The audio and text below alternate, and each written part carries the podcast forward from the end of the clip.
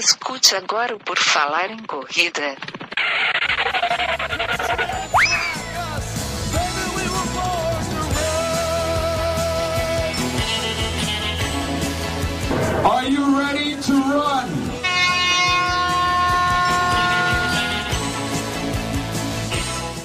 Começa agora, nesse instante, a edição 217 do podcast Por Falar em Corrida. O meu nome é Enio Augusto, nesse podcast tão irreverente que vocês gostam tanto, e terei comigo Guilherme Preto. Tudo bem, Guilherme? Tudo bem, Enio. Já estou aqui mantendo a respiração e pronto para este podcast histórico. Tá precisando, essa semana tu tá precisando, né? Ficar mais zen. Tá, né? Tô, tô precisando mesmo. Isso. Teremos aqui participando com a gente desse podcast Daniel de Oliveira, que já esteve com a gente anteriormente e volta aqui. Tudo bem, Daniel? Tudo bem, Enio? Boa noite, boa noite, Coen, boa noite, Guilherme, boa noite, Peralta. E também teremos a participação de Monja Coen e Mônica Peralta, que vão aqui nos ajudar no podcast também. Tudo bem com vocês? Tudo bem, boa noite, que alegria estar com vocês e com o Daniel, que eu ouvi antes o podcast que ele fez com vocês, foi uma maravilha. Quem me apresentou foi a Mônica Peralta, por isso eu pedi que ela viesse aqui hoje, porque eu conheci você, Daniel, através dela. Poxa, que Daniel, legal, obrigado. ouvi teu podcast cinco vezes, Daniel. Eu- Não, mas eu preciso ouvir de novo o que ele está falando aqui. Não, mas eu preciso, eu vou falar isso para os meus alunos, entendeu? Que, Muito obrigado, legal, muito cara. honrado, hein? Muito obrigado. Que legal, que legal. E o pessoal que, que ainda não escutou esse podcast, basta acessar lá o porfalarincorrida.com, nosso site, que tem lá todas as edições do Por Falar em Corrida, inclusive essa aí com o Daniel, que está lá para o pessoal escutar, e também a Comonja, que também está lá para o pessoal poder escutar o nosso podcast. Lá também vão encontrar nossas redes sociais, eh, tem nosso Facebook, o nosso Instagram, onde o pessoal pode utilizar a nossa hashtag a Por Falar em Corrida, a hashtag Eu Escuto PFC, e tem seu nome lido aqui, como fizeram o De Sozin, a Run Juran, a nossa amiga Juliana, e a Cone.run, 8K todo dia, Mildezas, Edu Ranada, Tô na Corrida, Tadeu Luiz, Douglas Godoy Personal, Plínio Okamoto. Essas pessoas é, usaram a hashtag Por Falar em Corrida e também provavelmente comentaram com seus amigos que existe este podcast que fala sobre corridas e todos eles gostam muito de escutar. Então faça isso com seus amigos também. Apresente o Por Falar em Corrida para eles. O Enio apresentou para todos os amigos dele, né, Enio? É, como eu já falei, eu não tenho amigos, eu não pude apresentar. Mas vocês sigam um exemplo da Mônica Peralta, que ouviu cinco vezes uma edição, nos deu cinco downloads, apresentou para a Monja, e é, façam essa, esse compartilhamento aí do nosso podcast. E antes de eu ir lá para o início do podcast em si, só falar que tem o padrim.com.br barra por falar em corrida, para você nos ajudar aqui no nosso projeto. E também lá no site tem a nossa lojinha com vários produtos que vocês podem adquirir.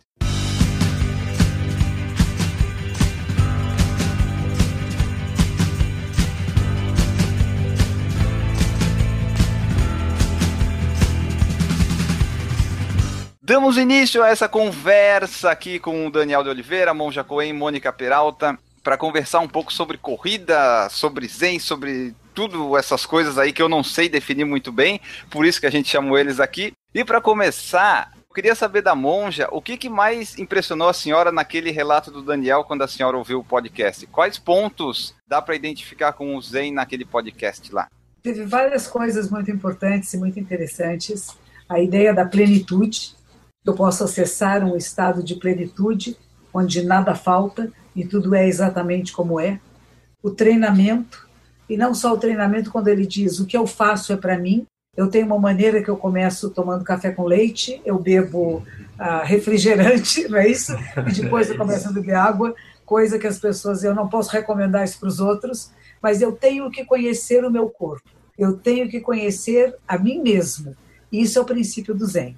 Se você conhece a você mesmo, você pode usar você mesmo. Você pode utilizar aquilo que você é de forma adequada. Quem não se conhece erra, se machuca, faz coisas, segue os outros, né? Então achei isso foi a coisa mais maravilhosa que achei foi isso. Conheço a mim mesmo, sei o que eu posso fazer, o que eu devo fazer, o que eu aprendi na minha jornada. E não foi uma jornada fácil, mas nessa jornada eu fui aprendendo a me conhecer e saber o que é necessário para eu poder ter essa habilidade de conseguir o que eu consigo. E você está indo agora para o Decathlon, não é isso? Isso mesmo.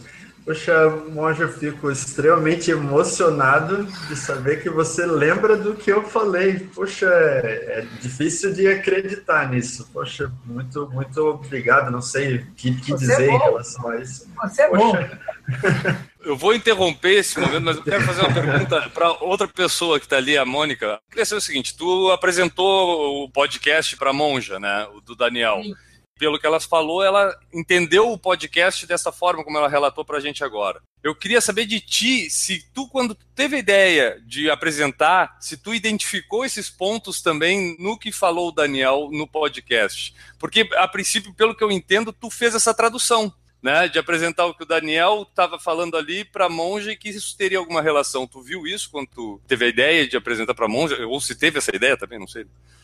Guilherme, quando eu ouvi a primeira vez, depois eu ouvi novamente, fui ouvindo, eu falei, eu falei, o Daniel, ele tá. É o Zen isso. Tudo que ele tá fazendo, isso é puro Zen, entendeu? O cara teve uma dificuldade na prova, ele não teve ali a. É, no dia não chegou a mala dele, ele não tinha condições de. Ele não chegou o material dele para ele nadar, para ele pedalar. Mas ele tinha o quê? Ele tinha o corpo dele. E ele não entrou no papel da vítima. Não, não vou mais participar da prova porque eu não tenho aqui mais meu material. Não, eu só tenho meu corpo. É isso que eu preciso, entendeu? E aí ele foi com o corpo dele fazer aquilo para aquilo que ele treinou, entendeu? E isso é o Zen. É, é a gente, é o estado de presença, é essa plenitude que é o que a monja falou. Eu chamo de presença absoluta, né? É, e presença. como é que eu lido com as questões da vida, né? não como eu planejei, mas como ela se apresenta e como é que eu me adapto usando todo o meu conhecimento, o meu treino, a minha experiência para este momento de realidade. Daniel, tu tinha, tu tinha essa interpretação, pelo menos do que tu expressava, né, do que tu fazia, na verdade. Né? Eu, eu sempre soube, eu sei o que eu faço, mas eu nunca dei um nome para o que eu faço, né? A Andressa tinha me perguntado o que eu conhecia do Zen. Eu não conheço, né? Essa expressão Zen que a gente fala para as pessoas tranquila, muita gente diz, ah, Daniel, você é Zen, mas é tudo. Não conhecia em profundidade. Aí eu conversando, não, mas tudo que você faz é Zen. Eu, ah, eu não sei, né? eu só faço. Mas o meu compromisso com em fazer essas coisas, além do esporte, é mostrar para as pessoas essa perspectiva. Me usar, na verdade, como um instrumento para mostrar para as pessoas que elas podem mais, né? A gente vive nessa época que a gente vive de tantos conflitos, de tanta revolta, que nem no nosso país e no, nos outros, né? Cada país com sua revolta específica, as pessoas já estão meio desesperançadas, né? com medo, em pânico, é sempre uma ameaça vindo de algum lugar. E a minha ideia, o meu objetivo é mostrar que tem um outro caminho, que você pode um pouco mais, que você não precisa esperar nada cair do céu, que você tem a força que você precisa para mudar o teu mundo ao redor. Você não precisa viver num mundo perfeito, você tem que fazer o teu mundo perfeito e contagiar as pessoas que estiverem ao teu redor. Esse é o compromisso de cada indivíduo e é o meu compromisso.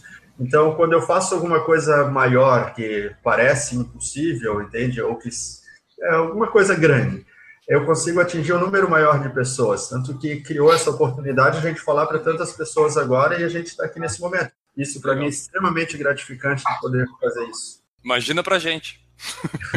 bom, bom. É, lembrando que tudo começou com uma sugestão de um ouvinte, daí a gente entrevistou o Daniel, daí chegou lá na Mônica, que chegou na Monja, a gente fez um podcast com a Monja e agora a gente chegou aqui nesse podcast.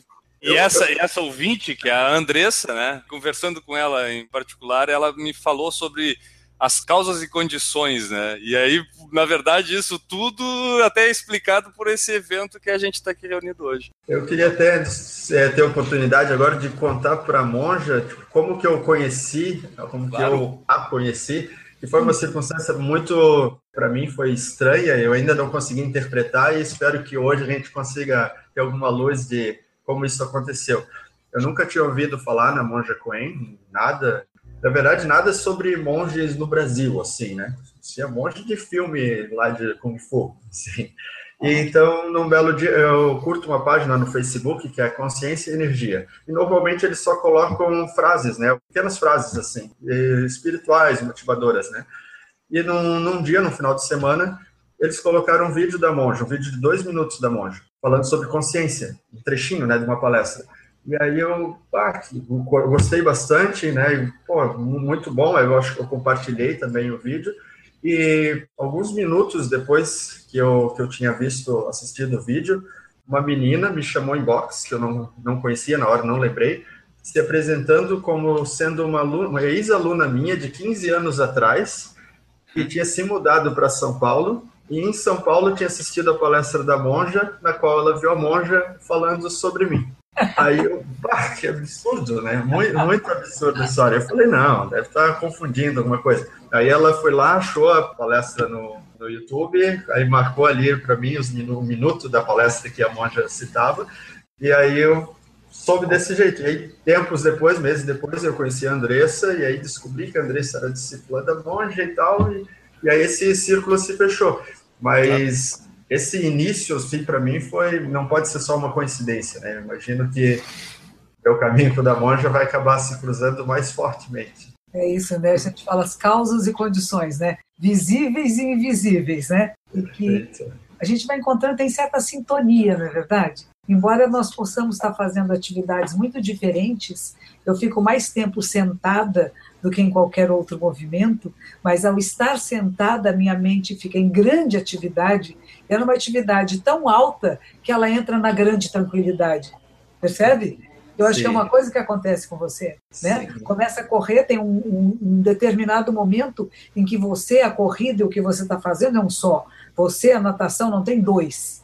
É exatamente esse momento que a gente procura alcançar nas práticas de meditação e do zazen é esse estar em silêncio, inquieto, mas ao mesmo tempo a cabeça está 10 milhões por hora, até que você atravessa esses 10 milhões de atividades. E você chega num estado que é plena presença, é apenas fazer, é apenas sentir o cheiro, estar tá presente onde está, e nada mais além do que isso. E essa é a realidade, não é? A vida não é isso? Esse não é o real? Que você diz, você pode fazer mais, você pode fazer qualquer coisa. As pessoas começam a meditar, às vezes tem medo. Nossa, parece que eu não estava respirando. Será que eu ia morrer? Eu falei, não, você vai morrer para a ideia que você tem de você. Ninguém se suicida parando de respirar, sem nem pôr a mão no nariz, né? Então, perceba que são momentos mais sutis, não é? A respiração fica diferente, não fica? O batimento cardíaco fica diferente. Tudo, todo o metabolismo muda e ele muda também na quietude, não só no movimento. E eu identifiquei, quando você fala das suas atividades, aquilo que eu encontro e que encontrei nas práticas da suposta quietude de sentar-se. Perfeito, exatamente a mesma coisa. Até ali que a monja falou da respiração, um ponto em comum que vocês dois citaram nos dois podcasts é a questão da atenção na respiração para acessar esse estado diferenciado, né? O que vocês têm a dizer sobre isso, cada um na sua prática, assim, tanto a monja no Zen quanto o Daniel na corrida? Como é que a respiração é, funciona, tem a importância ali nessa situação? O que a gente trabalha muito é a respiração consciente. Então a gente percebe que inspiramos geralmente pelas narinas e expiramos também pelas narinas quando não tem obstrução. E que essa respiração ela vai ficando, ela é abdominal, ela não é a pulsação alta torácica, ela tem que ser mais baixa e ela vai ficando cada vez mais sutil. E esse é o processo da respiração. Mas você não força, ele tem que acontecer por si mesmo. Você permite que assim seja, né? Eu acho que isso é um dos pontos fundamentais de entrar em equilíbrio. Por exemplo, você falou de depressão, das insatisfações, das notícias terríveis que nos apresentam do mundo, quando tem coisas maravilhosas também acontecendo e não tem dando muita visibilidade. Então, como é que eu dou visibilidade ao que é bom e saber que nós somos o elemento de transformação do mundo. Mas se eu entro em estados de ansiedade e de desespero, a minha respiração fica alta, fica torácica, inibe a capacidade de oxigenação das células, não só de todo o corpo, como do cérebro. Então a gente trabalha com uma respiração consciente, natural e que ela vai acontecendo por si mesma. Mais ou menos isso também. É o que eu sempre, quando, principalmente quando alguém vai começar a correr, um corredor iniciante, o que eu ensino para eles é essa atenção da respiração, porque todo mundo, ah, respiro pela boca, eu respiro pelo nariz, e quando a minha respiração fica acelerada, eu sempre digo, quando a respiração começa a acelerar, você tem que mentalizar, não precisa verbalizar, né? Mentaliza. Faça uma inspiração profunda e relaxa ao expirar. Nesse expirar é o momento que você faz, começa a fazer a conexão com você mesmo. Então, a tua ansiedade diminui, os teus músculos relaxam, tua frequência cardíaca baixa e você consegue aproveitar melhor. Quando você começa a repetir isso ao longo do percurso, você fica mais relaxado. Só que ao relaxar, você não amolece, o teu olho abre. Então você começa a achar beleza ao teu redor. E aí você faz a conexão com tudo, e aí tudo fica muito mais maravilhoso. E você não tem aquele estresse de querer sair da corrida, que a corrida termine. Você quer aproveitar e ficar naquele estado o máximo do tempo possível. Por isso eu escolho as provas tão longas também. Porque quando eu entro nesse estado, eu não quero mais sair. As pessoas perguntam, ai, mas você não estava desesperado para terminar a prova? Três dias de prova? Na verdade, eu fiquei chateado quando a prova terminou, porque eu estava tão feliz, eu estava tão conectado naquele momento que eu não queria mais acabar. Por isso que eu vou fazer 10 Ironman seguida, que eu quero que esse tempo dure cada vez mais, até que se torne constante. Se assim for possível, assim será. A gente chama isso de samadhi. É uma das palavras que se usa no yoga, tudo chama samadhi. Estou conectado a tudo e a todos. Não Sim. só conectado comigo, mas o eu é o todo manifesto, né? E tudo Sim. faz parte. Eu sou o todo, todo sou eu, não tem mais separação. Isso é uma benção, não é? É uma benção. Eu tenho uma ansiedade grande em relação a isso, de poder mostrar isso para o maior número de pessoas. Porque a maioria das pessoas, quando ouve falar disso, de você enxergar beleza nas coisas, elas acham que eu tô doido, né? Primeiro elas acham que eu tô doido.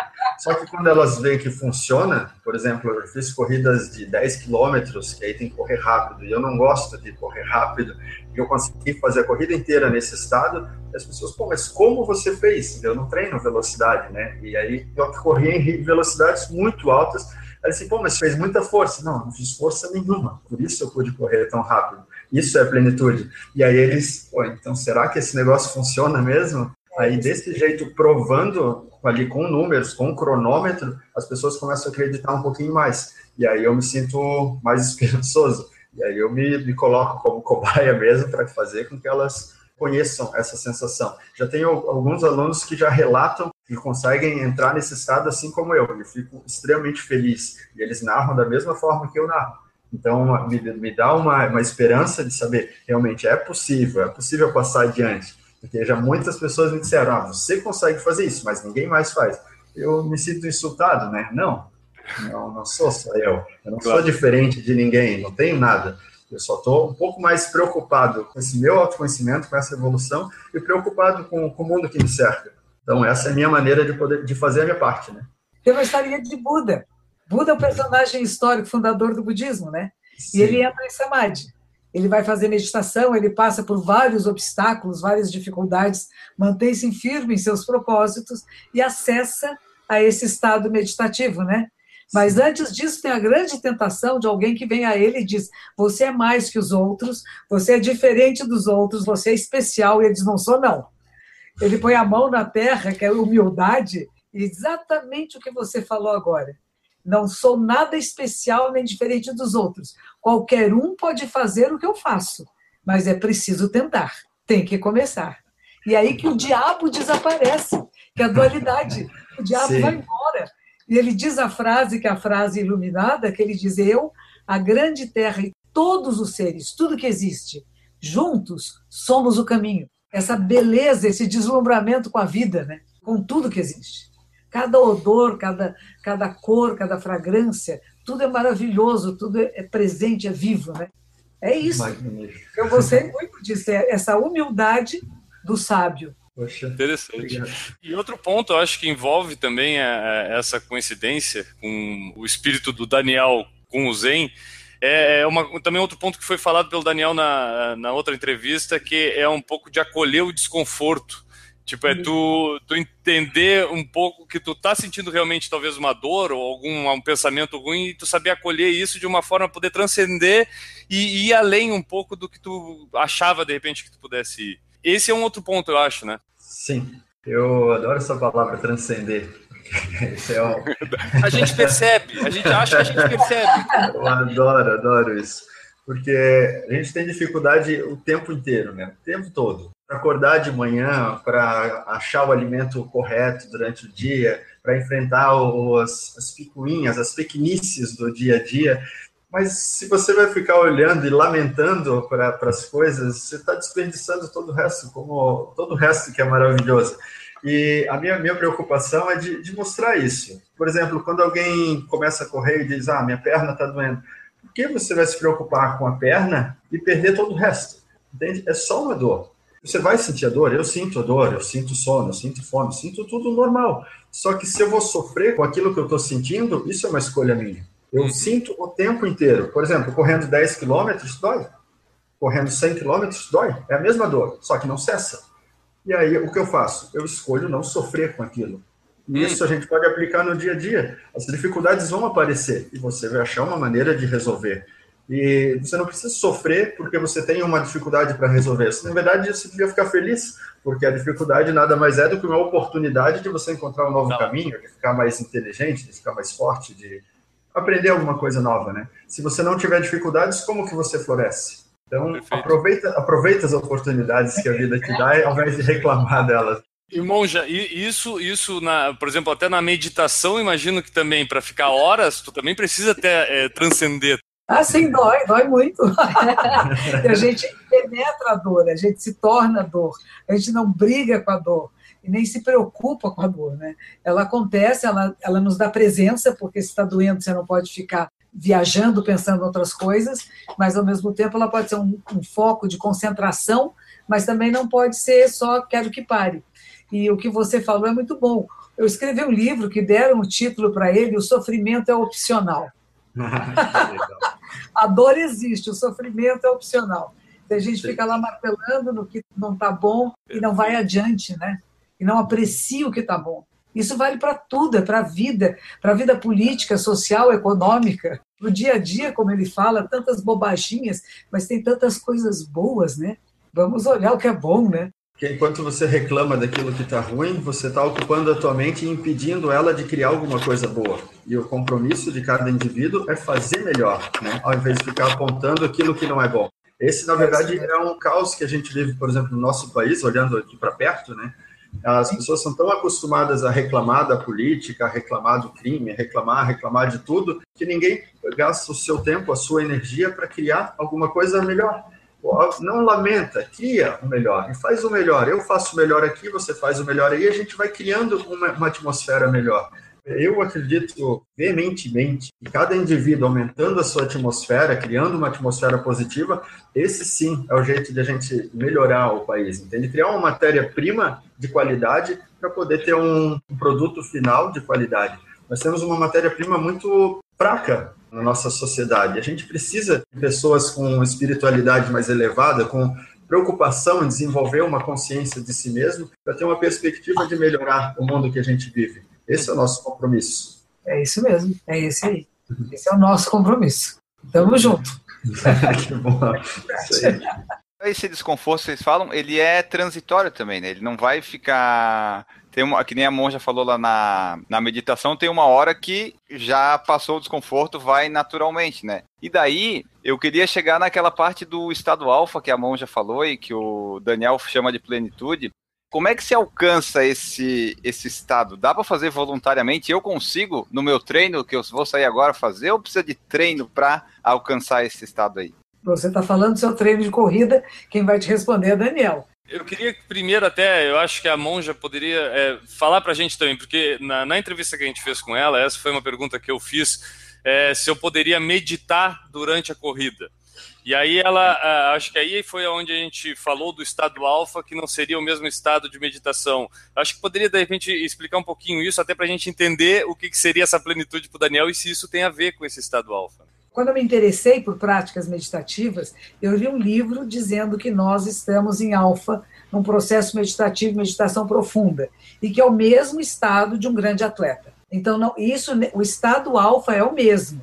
Agora, como que nós acessamos esse estado? Há meios diferentes e métodos diferentes. Então, o método da meditação sentada, ela não é igual ao método de corrida, não é igual ao método da natação nem do ciclismo. São métodos diferentes. Um acelera o mecanismo, o outro faz exatamente o contrário.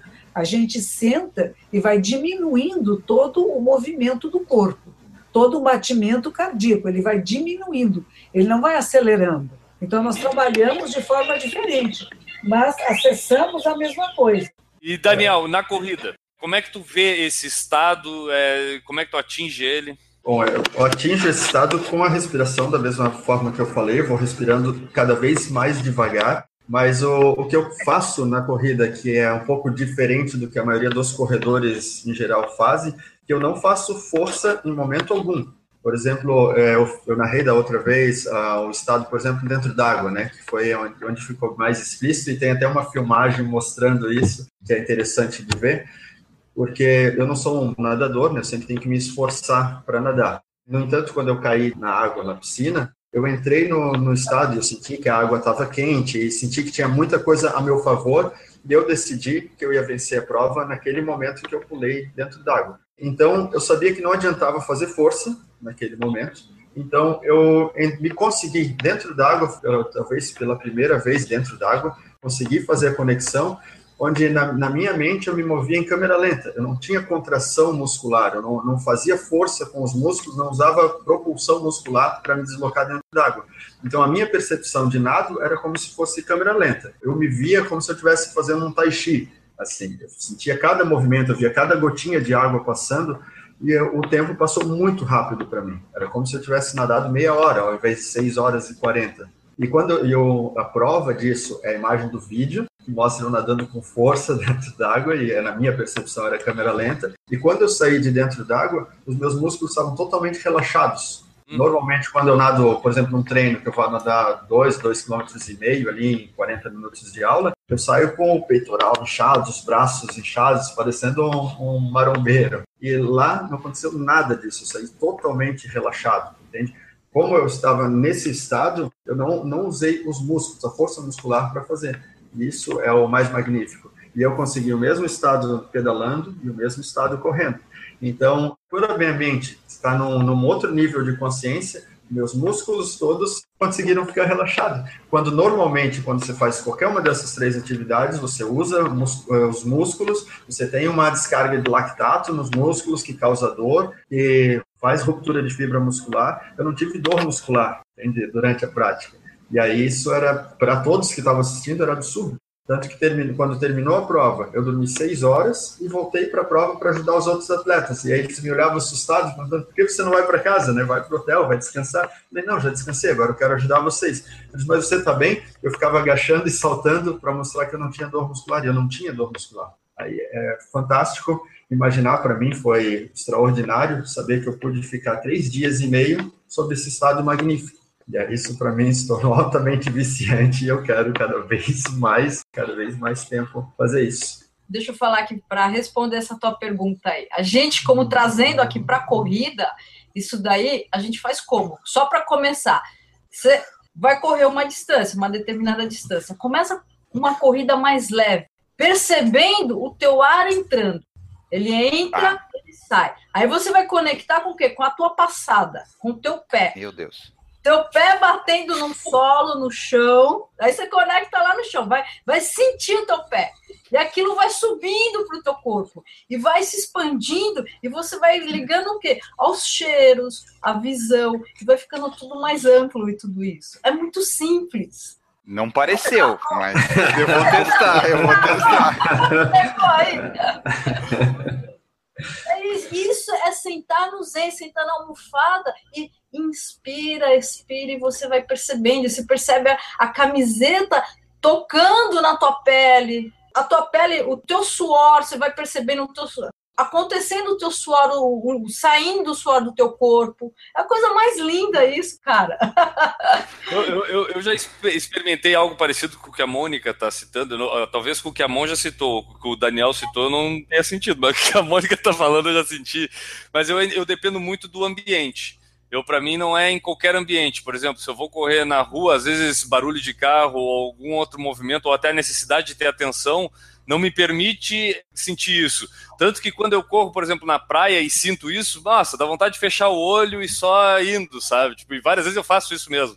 Fecho o olho e, corro ali, lá sei quantos metros, de olhos fechados, é, só sentindo o que está acontecendo. Mas é, é, um estado de atenção. E para mim, no meu caso mesmo, eu tenho que estar até, acho que está um pouco exausto da corrida para entrar um pouco nesse, talvez o que outros chamam de runner high, né? Que é a, a chapa da corrida, então talvez eu entre mais é, nesse estado, mas para mim a questão muito necessária é o ambiente. Eu preciso que o ambiente me permita isso. Eu talvez sozinho, por vontade, eu não consiga provocar isso em mim.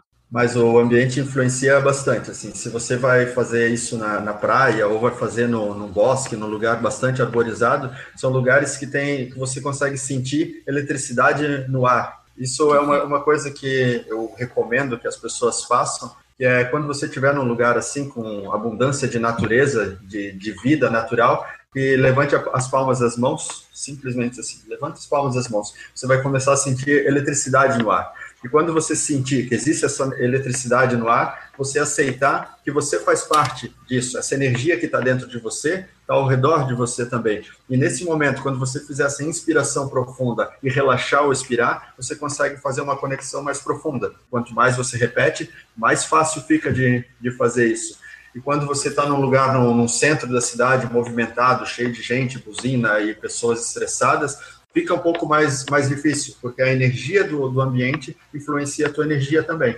E aí, é claro, você pode bloquear isso e ficar alheio, mas é um pouco mais difícil. É mais Sim. fácil treinar esse controle de, da tua atmosfera e da conexão com a atmosfera ao redor nos lugares naturais. Por isso tem tantos os retiros e, e tal, em praias e a sensação é. que eu tenho é que, tipo, eu não consigo provocar. Se eu quiser amanhã sair para correr e causar essa sensação, talvez eu não consiga mas é, ela já aparece em determinados momentos, que às vezes é causa e condição de estar no lugar certo e na hora certa. Lá, mas isso é um treino, certa. isso é um treino, Sim. Guilherme. Exatamente, você vai sair, vai colocar, ele vai consciente. No primeiro momento, você vai consciente. Eu vou inspirar, deixa eu perceber minha respiração. Meu ar entrando, meu ar saindo, meu pé batendo no chão, um passo de cada vez, um passo de cada vez, um passo de cada vez, que foi onde levou o Daniel lá concluir a, a prova dele. É um passo na frente. É, isso, é e fazer um, um, um passo por vez.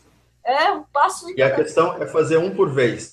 A gente erra quando tenta, pensa, ah, vou fazer 10 quilômetros. Não pense em 10 quilômetros. Você consegue correr um metro? Claro que eu consigo. Então relaxa, é só um metro. E agora mais um, e mais um. Se você pensa no todo, você gera estresse, você gera ansiedade, você gera medo, gera um monte, uma tempestade de pensamentos dizendo que você não pode, ou que vai ser muito difícil, que já causa uma contração muscular involuntária de defesa, né? E é, é tudo que você não precisa. Então é passo a passo, relaxando e aproveitando o momento.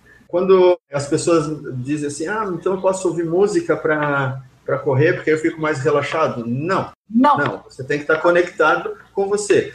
Ao invés de fazer um playlist de músicas, faz um playlist de pensamentos. Eu sugiro que as pessoas parem de pensar enquanto fazem, mas claro, é muito difícil não pensar. Então, façam um playlist de pensamentos bons, pensamentos felizes pensa no filho, pensa no marido, pensa no cachorro, pensa na comida que gosta, nas coisas que te fazem sorrir, nas coisas que te arrepiam, nas coisas que te estimulam.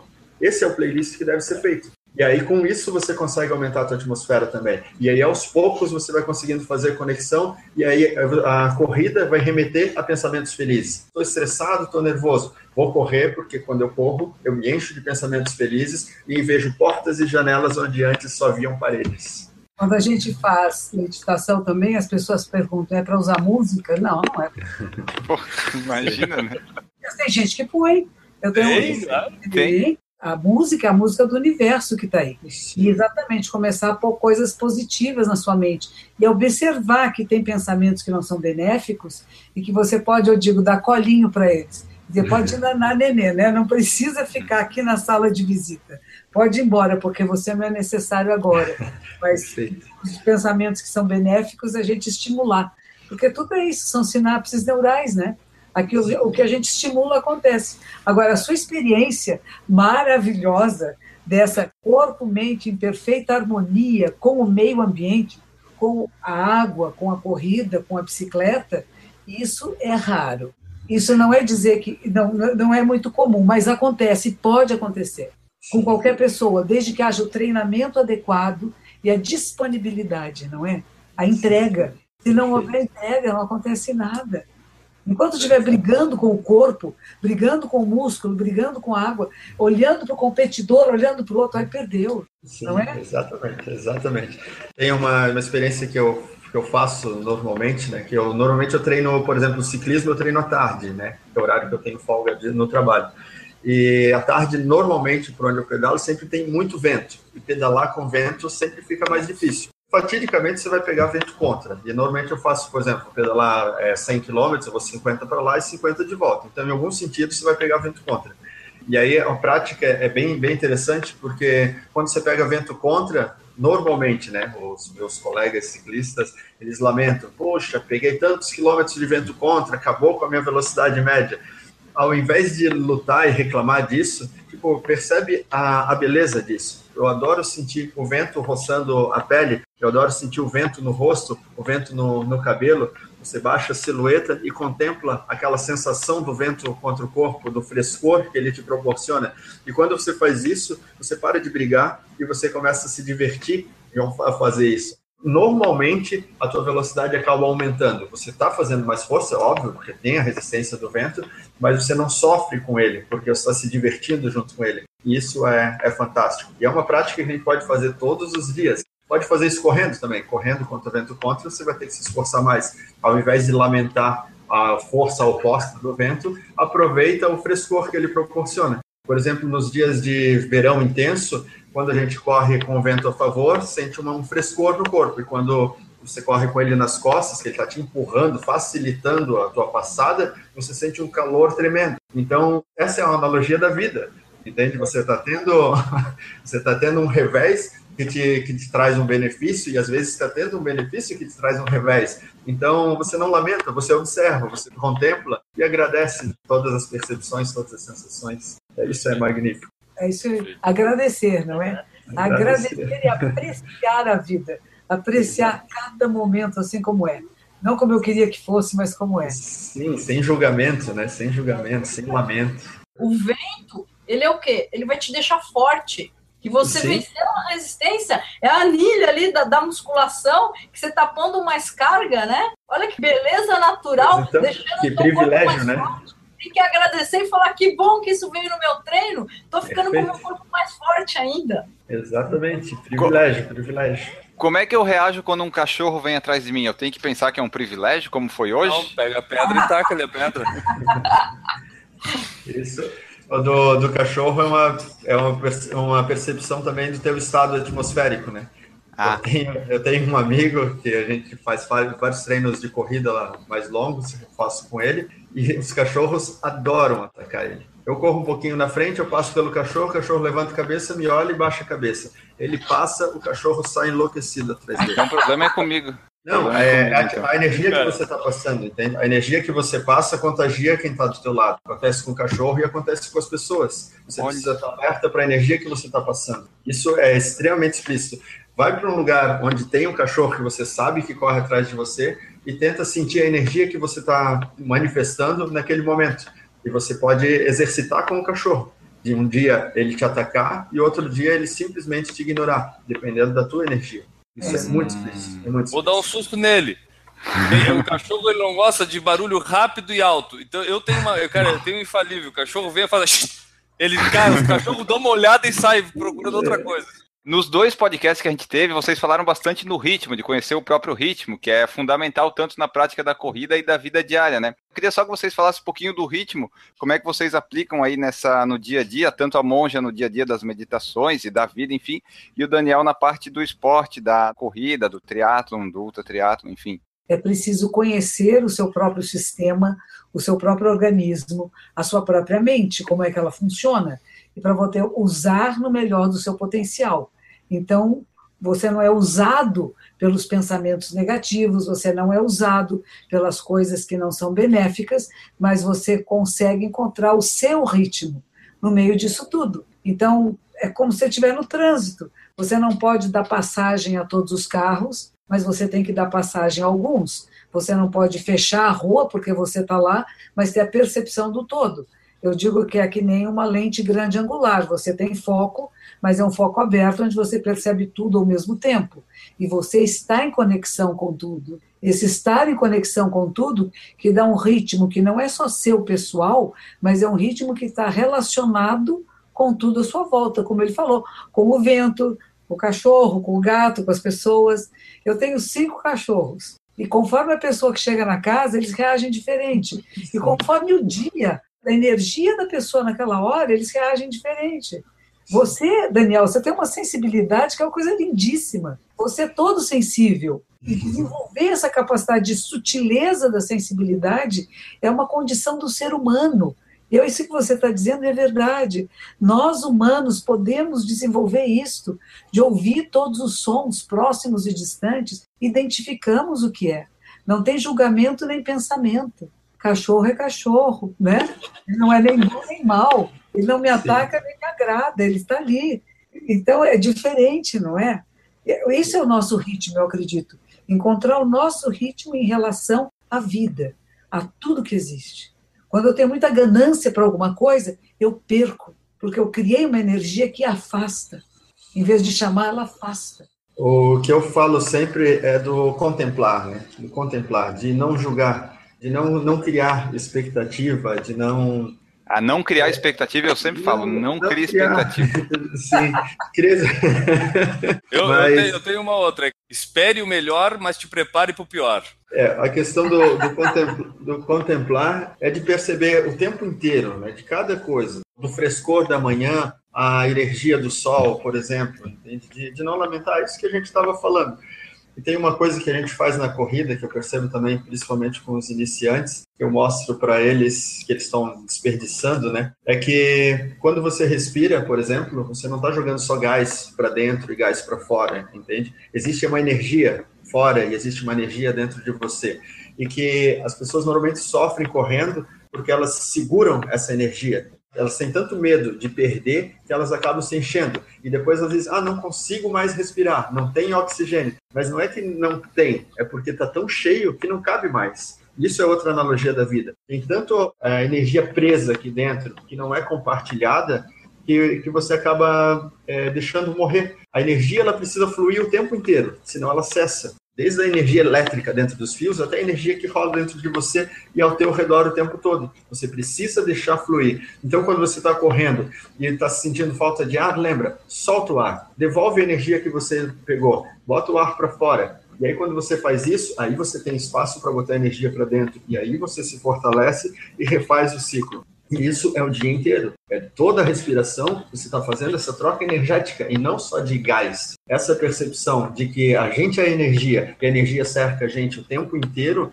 é, é que as pessoas precisam entender que isso é real. Não é filme de ficção científica. Vocês precisam praticar isso, praticar isso. No yoga chama de prana, né? Energia, energia vital, que é chamado prana, circula o tempo todo. Tinha uma história. Tem nome para tudo. É, para Tinha uma história interessante de um monge, que um senhor foi visitá-lo e começou a dizer: Eu já estudei isso, estudei aquilo, estudei aquilo outro. Ele falou: Vamos tomar chá. E começou a verter chá na xícara e começou a vazar. Ele disse assim: a xícara está tão cheia que não cabe mais nada, né?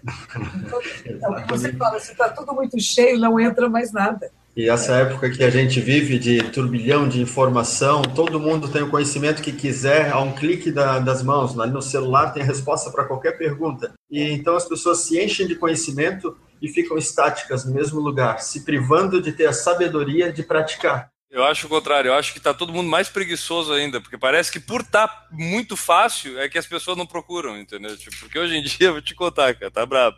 Sim, eu chamo isso de involução evolutiva, né? A gente tem tanta tecnologia que impede Ótima a gente de evoluir. Quanto que vocês acreditam que o esporte ele pode contribuir com a evolução e o autoconhecimento? Quanto? 100%. É, tudo, é. tudo, todo esse universo. Eu acho que contribui muito, sim. E eu acho interessante o que Daniel acabou de falar, porque o fundador da minha ordem, imagine, século XIII no Japão, ele dizia assim: prática é realização. Prática é iluminação, não é teoria. Hum. A gente usa, a teoria tem que ser colocada em prática, tem que ter experiência. E a experiência é o que nos transforma. E a atividade física, ela é experiência pura.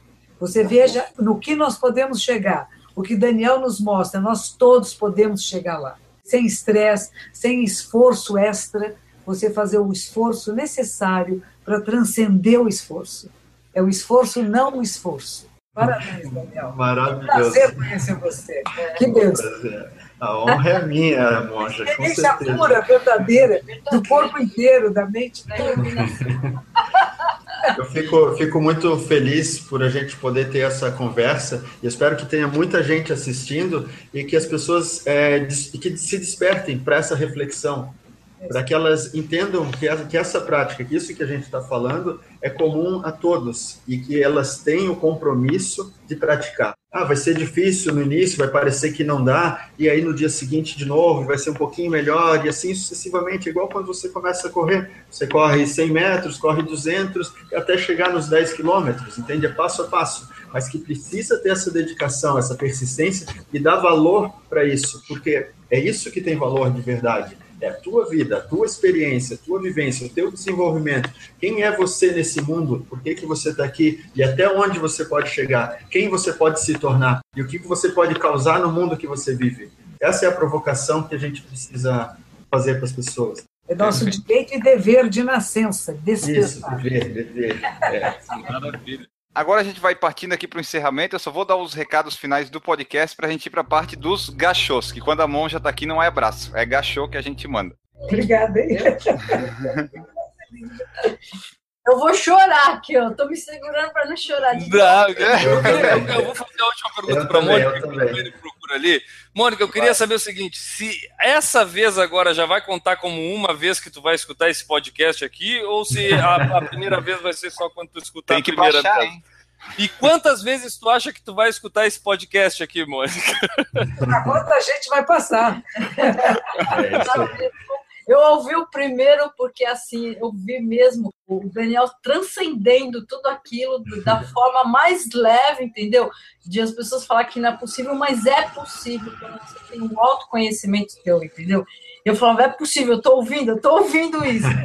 eu que o mundo inteiro, São Paulo inteiro, todos os meus alunos, o que eu pude passar aquele podcast, eu passei, viu? A gente fica grato, porque a gente, na verdade, nada mais é do que um meio disso, né? O Enio até pode falar melhor como é que a gente chegou no Daniel, que também foi um acaso, vamos dizer assim, foi causas e condições, né, Monjo? Que nos levaram até o Daniel também, né? Eu acho que foi um outro ouvinte que também nos escutava e que indicou a história do Daniel pra gente, não foi isso? Foi o Evandro Sestren lá de Blumenau, indicou lá, ah, eu tenho, tem alguém aqui, um blumenauense que ganhou o quíntuplo Ironman, não sei aonde e tal, vocês poderiam entrevistar a gente. Tá, beleza, vamos anotar aqui na lista de pauta, né? Aí a gente ficou lá e daí, em abril, acho desse ano, março, a gente entrou em contato com o Daniel e Daí. E, pô, Daniel, sinceramente, a gente não tinha conversado ainda depois da, da entrevista que a gente tinha feito. E, cara, a gente já sabia o que, que tu tinha feito, sabia teus feitos, tinha lido, mas eu, depois da entrevista, pô, o Enio é testemunha, porque foi com ele que eu falei. Cara, foi uma entrevista que surpreendeu na hora que a gente fez, a gente já ficou surpreso, porque a história em si já surpreende. O cara fez cinco Ironman seguidos, né? Isso já, já chama a atenção. Mas a forma como tu narrou, a forma como tu contou o tu sentia, o que tu fez para cumprir aquilo, cara, surpreendeu. Não tem quem não se surpreenda com aquela história, não é, Mônica? É, não tem, não tem mesmo, viu? Não tem, e por isso que eu falei que é o estado zen que ele entrou, entendeu? Que ele- Ótimo, maravilha. E, ca- e, Mônica, muito obrigado por ter traduzido dessa forma, por ter interpretado isso também como um estado zen. Porque, pô, olha a chance que nos deu de unir isso aqui. Para assinar, entendeu? Isso daí, né? Maravilha, maravilha. tudo isso para engrandecer essa conversa aí, entendeu? Carimbado, estado. Maravilha.